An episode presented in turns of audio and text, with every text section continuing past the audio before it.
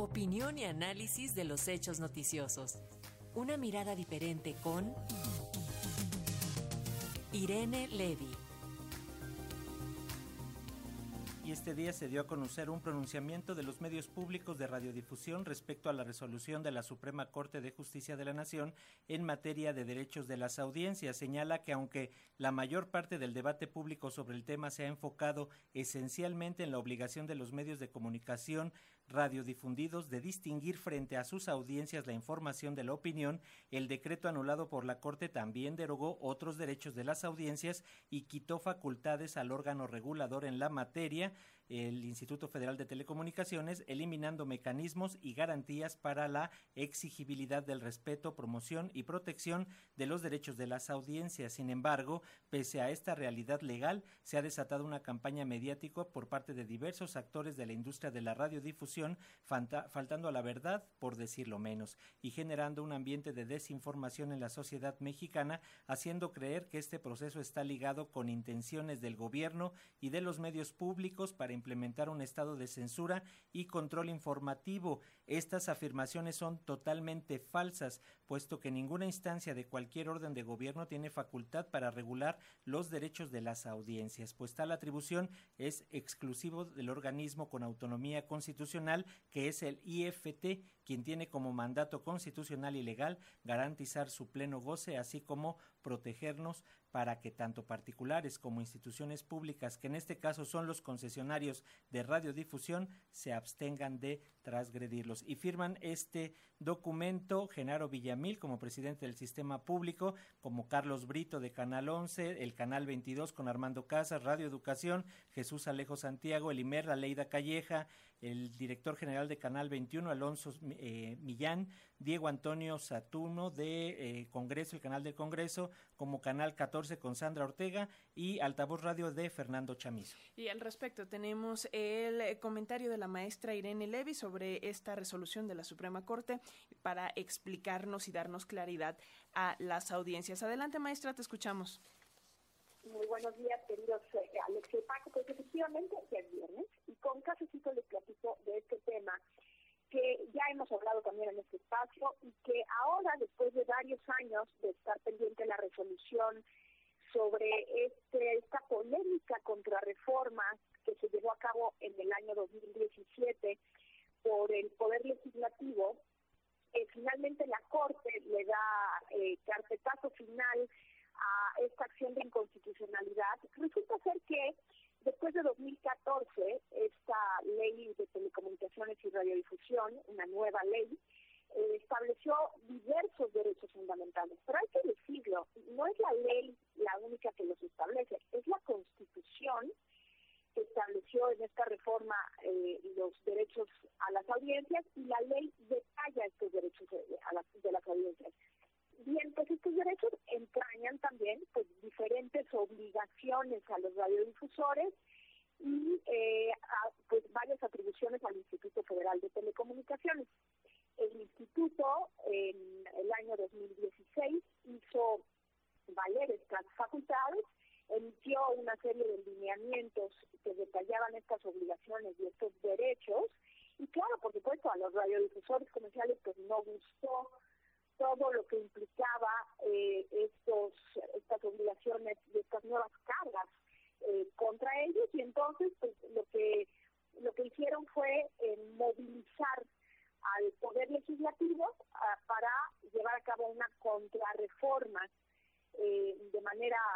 muy rápida, de manera fast track y así fue como en 2017, en octubre de 2017 se modifican varios de estos derechos y obligaciones de la ley de 2014 para pues descremar eh, esta esta reforma. Eh, la, la AMDA, eh, otra otra organización que el Centro de Litigio Estratégico, hubieron varios varios amparos en contra de esto, varios de ellos se ganaron, concretamente el de la AMDA y el del Centro de Litigio, eh, pero se ganaron eh, para efectos, unos efectos curiosos que ya si tendremos tiempo después en algún momento platicamos de eso y lo hemos mencionado, esos efectos que al principio iban a ser unos efectos generales y luego parece ahí que la Corte se, se le hizo bolas el engrudo y decidió que fueran efectos más concretos. En todo caso, eh, la, la,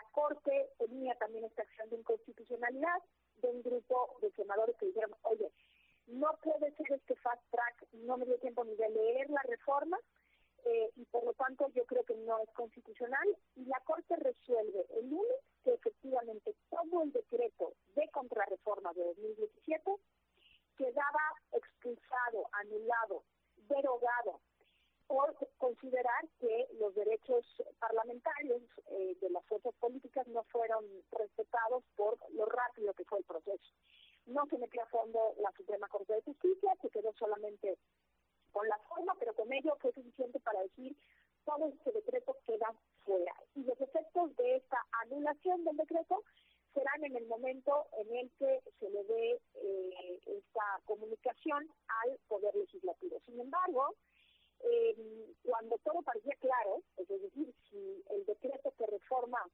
a la ley del 2014 ya no existe, pues se entiende o se debería de entender que la ley del 2014 pues revive. Sin embargo, eh,